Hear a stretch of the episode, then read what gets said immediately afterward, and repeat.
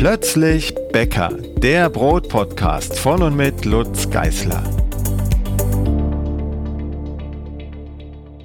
Hallo und herzlich willkommen zur nächsten Folge Frage sucht Antwort. Das letzte Mal haben wir ja nach ungefähr einer halben Stunde aufgehört und hatten noch Fragen Vorrat, den wir jetzt abarbeiten. Und wir heißt meiner einer und und ich bin die zweite Hälfte, Christina. Genau, los geht's mit Siggi.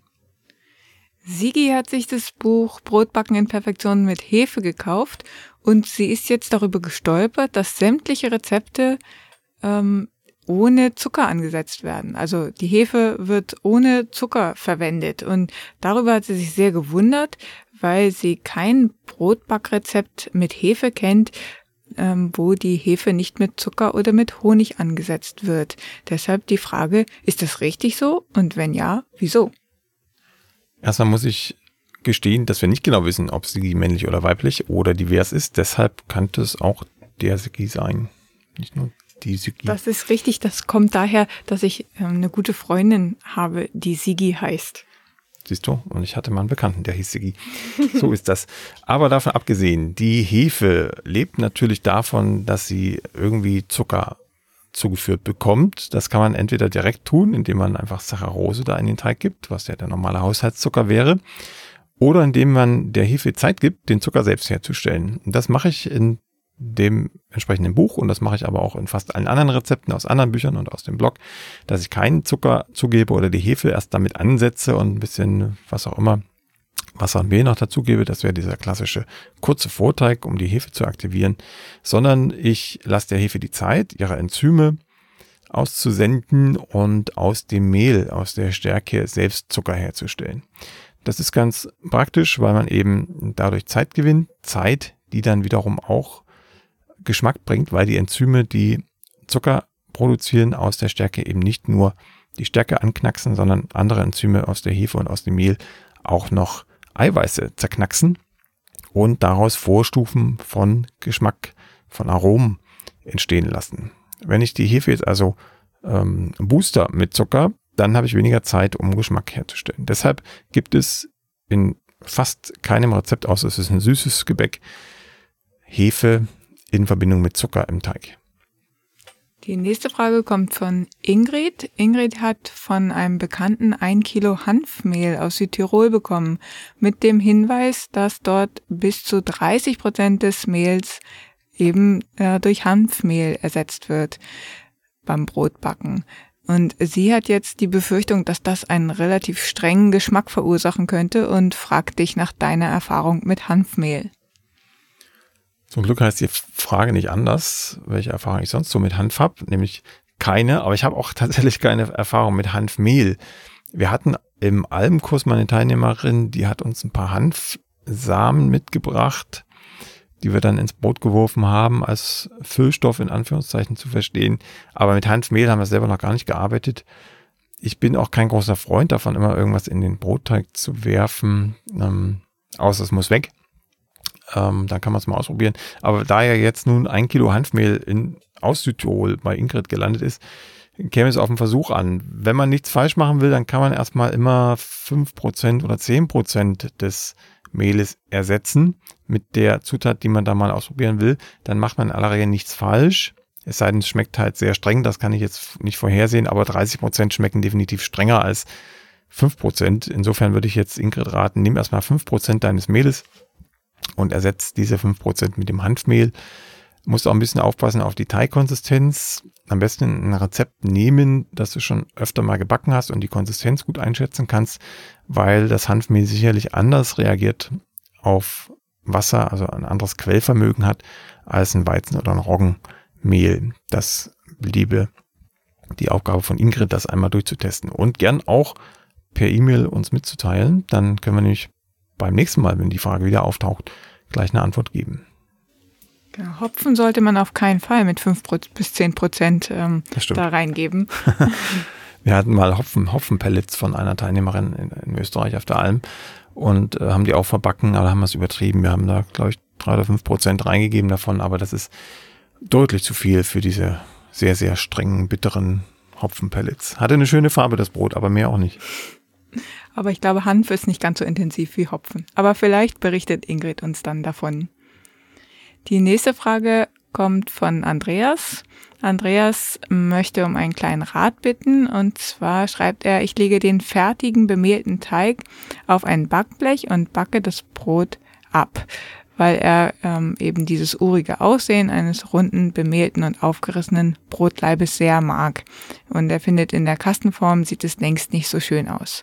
Das einzige Problem besteht darin, dass sein Brot dann immer auseinander, also in die Breite geht.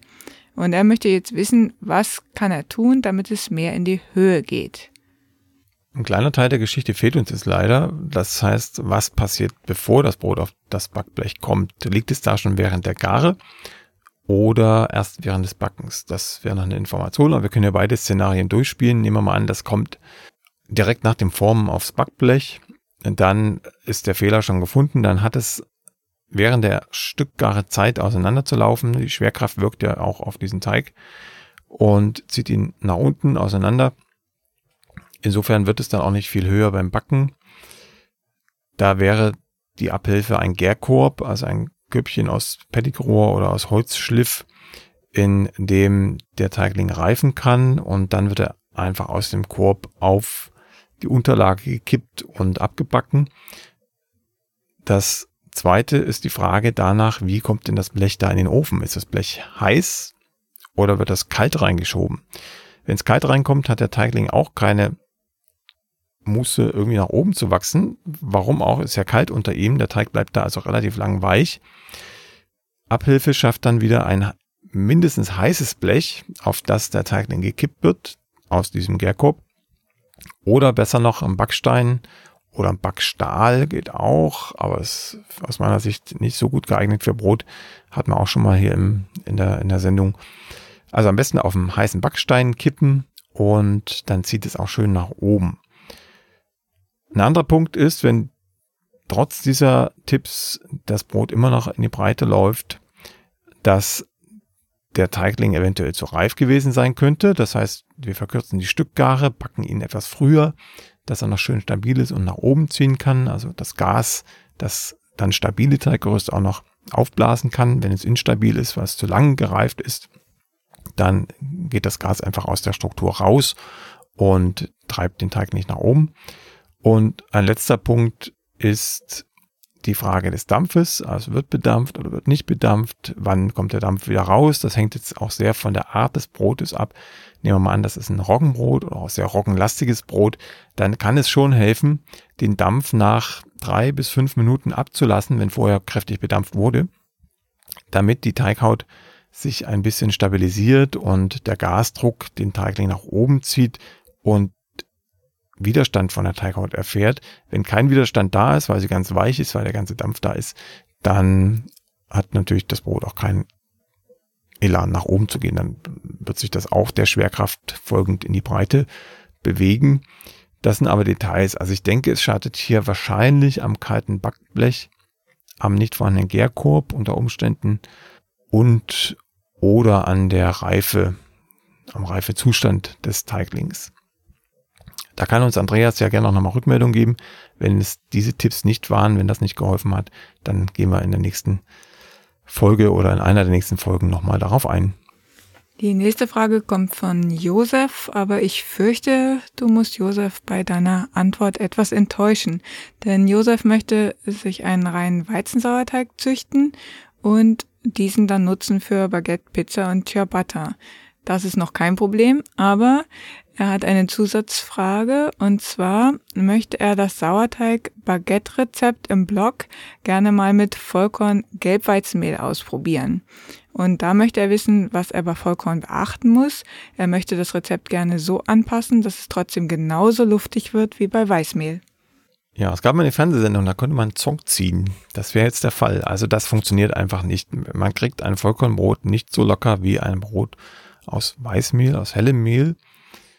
Das ist das eine. Und äh, man kriegt es auch nicht so grobporig, wie das beim Baguette eigentlich typisch sein sollte. Mit Vollkornmehl. Und ja, mehr gibt es dazu eigentlich gar nicht zu sagen. Man kann natürlich trotzdem ein Stangenweißbrot backen aus Vollkornmehl. Das ist dann relativ gleichporig, Vielleicht ein bisschen unregelmäßig, das kriegt man schon noch hin. Ähm, man braucht mehr Wasser natürlich bei Vollkornmehl und muss sich daran rantasten, was den Gelbweizen ausmacht. Also Gelbweizen ist ja ähnlich wie normaler Standardweizen zu behandeln, aber kann unter Umständen, je nachdem, was es für ein Gelbweizen ist, wo er herkommt, wie die Ernte war, ein bisschen weniger Wasser aufnehmen als der Standardweizen. Es kommt ja auch aus Mahlverfahren an, ne? wie ist das ganz gemahlen, wie lange lag das Mehl dann schon, wie lange konnte es nachreifen. Also das spielt eine Rolle. Also da wäre ich mal sehr vorsichtig und nehme dir alle Hoffnung, Josef, dass du ein genauso luftiges, grobboriges Baguette hinbekommst wie mit hellem Mehl. Ich würde da einfach den Anspruch anders setzen. Ich würde einfach sagen, ich back eine, ein Stangenweißbrot aus Gelbmehlweizen in Vollkornversion. Dann ähm, erwartet man nichts Grobboriges. Es wird trotzdem schmecken, es wird saftig sein, wenn du die Wassermenge beachtest. Das ist ein bisschen mehr Wasser in aller Regel. Aber es ist dann eben kein Baguette im eigentlichen Sinne. Ich grätsch da nochmal kurz dazwischen. Es wäre dann wahrscheinlich ein Stangenweizenbrot und kein Stangenweißbrot. Ja, es ist eigentlich sogar ein Gelbbrot. ja, aber, aber es ist machbar, aber eben nicht als Baguette, sondern als Stangenbrot. Die nächste Frage kommt von Fredi. Da weiß ich jetzt natürlich wieder nicht, ob ich er oder sie sagen soll. Das ist definitiv er. Wir kennen uns ein bisschen. Gut, dann ist es einfach. Also Freddy sucht Informationen darüber, was eine Mischung aus einem Pulisch mit Hefe, einem Sauerteig und einem Hauptteig mit Hefe in einem Weizenbrotteig bewirkt. Insbesondere interessiert ihn die Verbindung Pulisch oder Biga und Weizensauerteig. Oh, das kann ganz vieles bewirken. Also die Frage, die dahinter steckt, ist ja, glaube ich, warum muss ich da noch einen Pulisch oder einen anderen Vorteig zugeben, wenn ich eh schon einen Weizensauerteig habe? Geht es nicht auch ohne? Oder eben was tut es dann an Vorteilen? Gehen wir mal vom reinen Weizensauerteigbrot aus.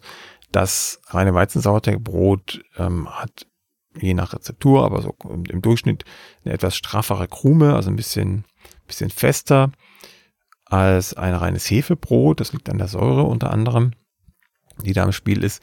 Und es schmeckt natürlich auch nicht so mild, nicht so, na, rund schmeckt schon, aber eben nicht, nicht so süßlich mild wie, ein reines Hefebrot. Also man muss es schon mögen, man muss darauf gefasst sein, was da auf einen wartet bei einem Weizensauerteigbrot. Wenn man da mit, ne, mit den Erfahrungen von einem Hefebrot rangeht, dann wird es einem wahrscheinlich nicht schmecken. So. Und die Arbeit mit einem Hefevorteig sorgt jetzt dafür, dass man sozusagen so einen Mittelweg gehen kann. Man kriegt diese komplexeren Aromen aus dem Weizensauerteig ins Brot. Man bekommt aber auch eine etwas angenehmere, fürs Mundgefühl angenehmere Krume, wenn ein klein bisschen Hefe im Spiel ist über den Vorteig.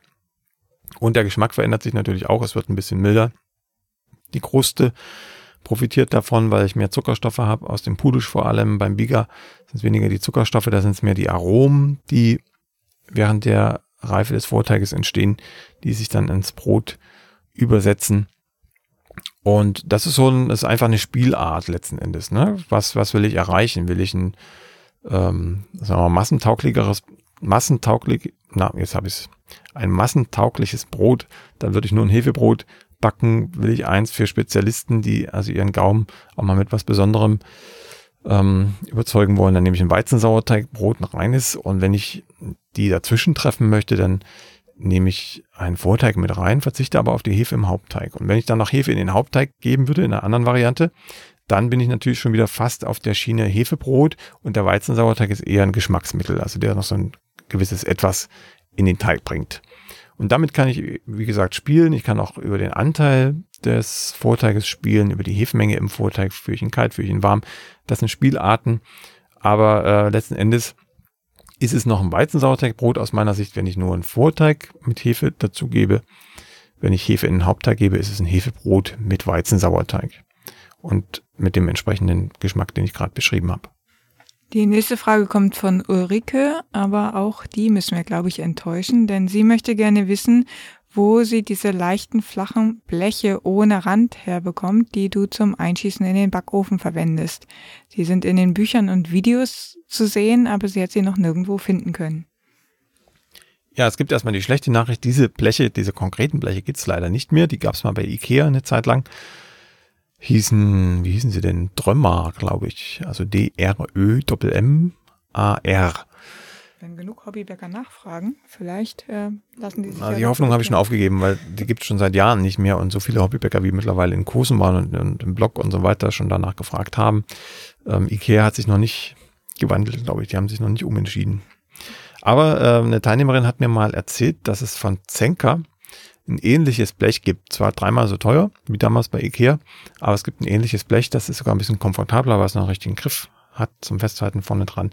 Also da kann man mal gucken. Oder alternativ, so mache ich das mittlerweile, einfach in den Baumarkt gehen, bei den Pappel-Sperrholzplatten gucken, je nach gewünschter Dicke, so drei Millimeter reichen da aus in aller Regel, zusägen lassen auf das Ofenmaß, beziehungsweise auf das Maß des Backsteins ein bisschen Überstand noch einplanen, dass man es auch wirklich anfassen kann, dieses Brett.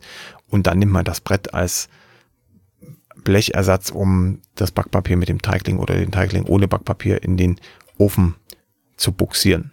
Das ist erstens kostengünstiger und zweitens kann man es wirklich exakt auf seinen Ofen zuschneiden lassen.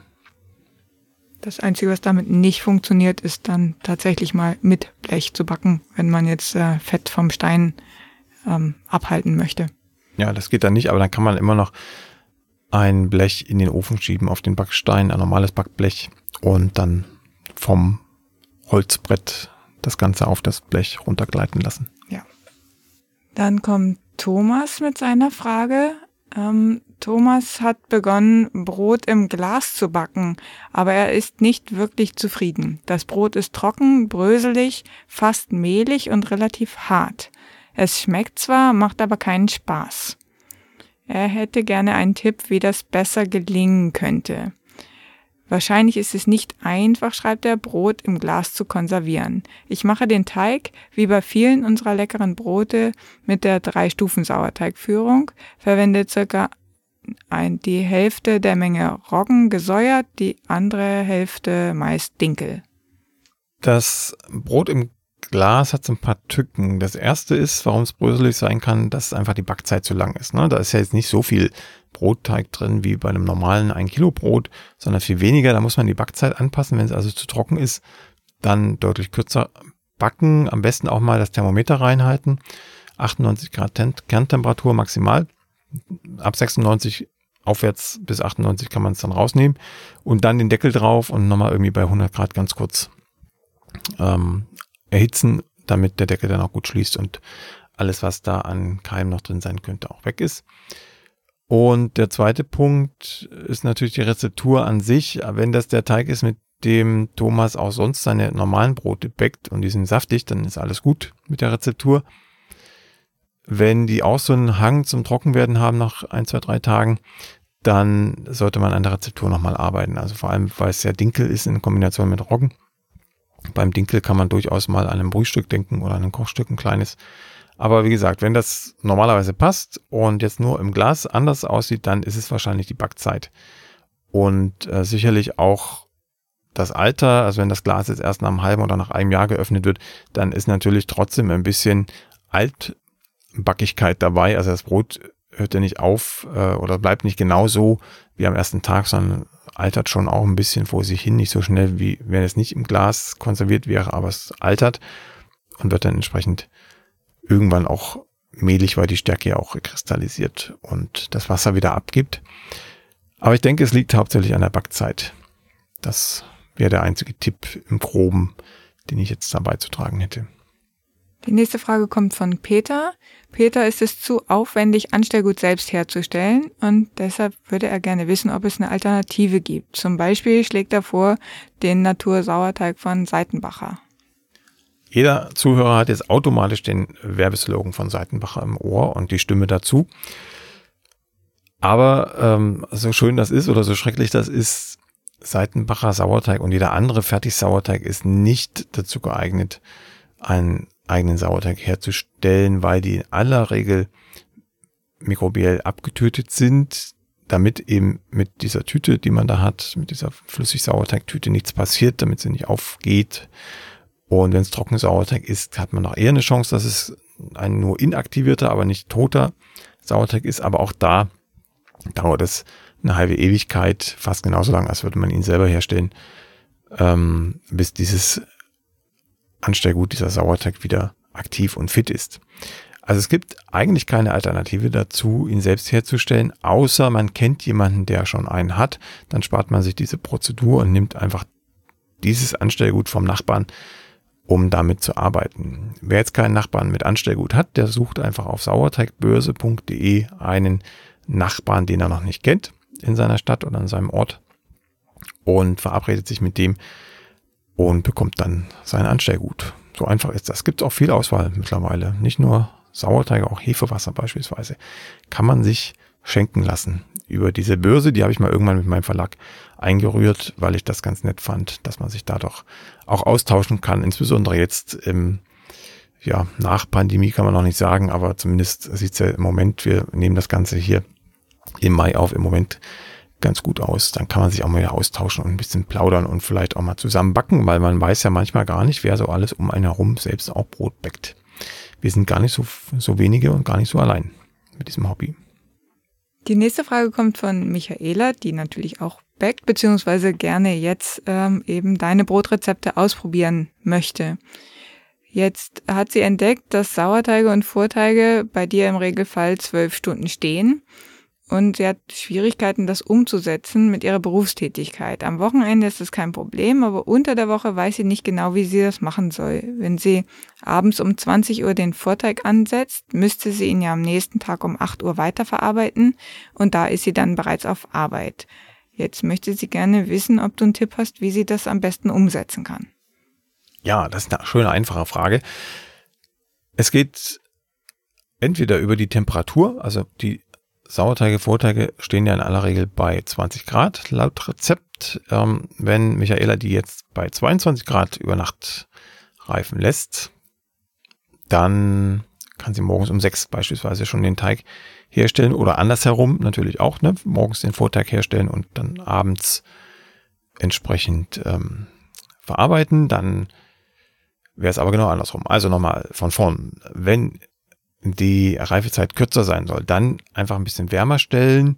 Wenn sie länger sein soll, dann ein bisschen kühler stellen. Wie viel genau muss man ausprobieren, aber wenn es jetzt nur um zwei, drei Stunden geht, dann reichen auch zwei Grad mehr bzw. weniger aus, um zur richtigen Reife zu kommen. Eine andere Möglichkeit wäre, an der Hefemenge bzw. an der Anstellgutmenge zu schrauben. Also ein bisschen mehr Hefe, ein bisschen mehr Anstellgut zu verwenden, wenn es kürzer reifen soll und entsprechend weniger, wenn es länger reifen soll. Auch hier wieder im Detail ausprobieren, weil es von Rezept zu Rezept verschieden ist und von Vorteig und Sauerteigführung verschieden ist, wie viel weniger man nehmen kann.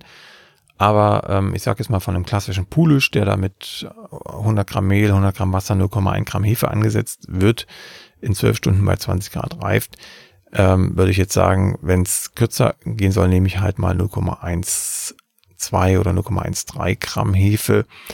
Stichwort Feinwaage, ne? Feinwaage hilft da sehr, um das in 10 Stunden, in 9 Stunden zu schaffen. Das sind die zwei Taktiken. An der Temperatur drehen oder an der Hefe bzw. Anstellgutmenge. Auch Alex möchte gerne das Brotbacken an die Berufstätigkeit anpassen. Und ähm, er oder sie äh, möchte gerne ja auch unter der Woche mal frisches Brot backen, nichts weltbewegendes, aber eben so, dass man nicht allzu viel Zeit investieren muss. Zum Beispiel abends zubereiten und am nächsten Tag nach Feierabend das, äh, den Teigling aus dem Kühlschrank nehmen und in den Ofen schieben. Ähm, der Lösungsansatz wird schon geliefert in der Frage, nämlich einfach den Hefeanteil zu erhöhen und am gleichen Tag zu backen. Aber das ist eben nicht ganz in ihrem oder seinem Sinne und ja auch nicht in unserem. Insofern ähm, ist eher der Wunsch eben nach Rezepten mit einer Stückgare von etwa 20 Stunden. Ja, das ist so eine ähnliche Frage wie eben von Michaela. Es gibt mit Sicherheit Rezepte, die eine Stückgare von 20 Stunden oder mehr haben. Im Blog findet man die einfach über die Zubereitungszeit im Menü einfach auf Zubereitungszeit klicken und dann ähm, eine halbe Stunde auswählen oder eine Stunde. Das sind nämlich die Rezepte dann, die am Backtag keine Arbeit mehr machen, die man einfach nur noch in den Ofen schieben muss. Also kalte Stückgare in aller Regel. Ähm, wem das zu kompliziert ist, der kann natürlich auch ein vorhandenes Rezept einfach umbauen und die Stückgare im Kühlschrank stattfinden lassen. Die empfehlenswerte Hefemenge dabei ist ein Prozent. Also wenn ein Rezept schon ein Prozent Hefe hat, also auf ein Kilo Mehl 10 Gramm Hefe im Rezept stehen, dann ist das von Haus aus schon für eine kalte Stückgare geeignet. Dann würde man alles so weit nach Rezept herstellen, bis der Teigling geformt und im Gärkorb ist und diesen Teigling dann inklusive Gärkorb in den 5 Grad kalten Kühlschrank stellen und dann ist der Teigling nach 12 Stunden sicherlich reif nach 20 Stunden ist er auch noch reif genug, um ihn zu backen. Das setzt aber voraus, dass der Kühlschrank wirklich 5 Grad oder 4 Grad sogar hat und nicht nur anzeigt, dass er diese Temperatur hat. Also da muss man definitiv mal nachprüfen mit einem externen Thermometer, ob die Temperatur real auch diese Temperatur ist, die er auf der Anzeige hat. Das zweite ist, ähm, man sollte die Familie briefen, dass die nicht alle Nase lang den Kühlschrank aufreißen und äh, nach Joghurt oder Obst oder was auch immer suchen, weil das natürlich immer zulasten des Teiglings geht. Also da muss dann schon relativ konstant fünf Grad im Kühlschrank sein, damit das die 20 Stunden durchhält. Aber das kriegt man mit und kann sich dann beim nächsten Mal auch noch ein bisschen feintunen, was das angeht. Vielleicht auch, wenn das doch ähm, ein beliebter Kühlschrank ist, der öfter mal aufgeht, äh, dann die Hefemenge leicht reduzieren auf 0,8 Prozent, um ein bisschen mehr Puffer zu haben nach hinten. Wenn es um Sauerteigbrote geht, wird es schon etwas schwieriger. Da kann ich nicht einfach mal so ähm, die Sauerteigmenge ändern, weil das andere Auswirkungen hat auch noch. Aber ich kann mit der Reife spielen. Also ein reines Weizen-Sauerteigbrot zum Beispiel ist ja der Klassiker. Das wird ja kalt geführt das kommt relativ reif schon in den Kühlschrank und pausiert dann da die nächsten acht bis zwanzig Stunden. Wenn ich ein Standard-Sauerteigbrot habe, wie ein Roggenbrot zum Beispiel, dann muss ich das erst ein bisschen anspringen lassen. Also ich muss es nach dem Formen erstmal draußen im Raum oder im Warmen anspringen lassen, weil es im Kühlschrank nicht mehr so viel tut. Also der Unterschied zu machen zwischen Teigen, die ich reif verarbeite, die schon voller Luft sind und ich die nur noch schonend forme, wie beim Weizensauerteigbrot. Das kann ich gleich in den Kühlschrank geben. Und zu Teigen, die ich quasi ohne Gas im Teig forme und dann erst Luft holen lasse. Die muss ich erst draußen, also im Raum oder in der Gärbox, was man auch hat, anspringen lassen, reif werden lassen. Ähm, knapp vor dem Punkt, den man dann zum Backen haben möchte und dann stelle ich das Ding kalt und dann hält es auch ein paar Stunden durch, also im Zweifel auch 20 Stunden. Wie reif genau der Teig dann sein soll, das muss man wieder abhängig machen davon, wie lange er im Kühlschrank bleiben soll, wie kalt der Kühlschrank ist und wie oft die Familie da reinguckt. Das soll es auch schon gewesen sein mit der Frage von Alex. Die nächste Runde beginnt dann mit Christa. Wir freuen uns drauf und wünschen euch eine gute Zeit. Bis dahin, tschüss. Die nächste Folge von Plötzlich Bäcker, dem Brot-Podcast, gibt es ganz bestimmt. Wenn du bis dahin meine Arbeit am Blog oder für diesen Podcast unterstützen möchtest, dann klicke dich auf plötzblog.de slash unterstützen. Vielen Dank.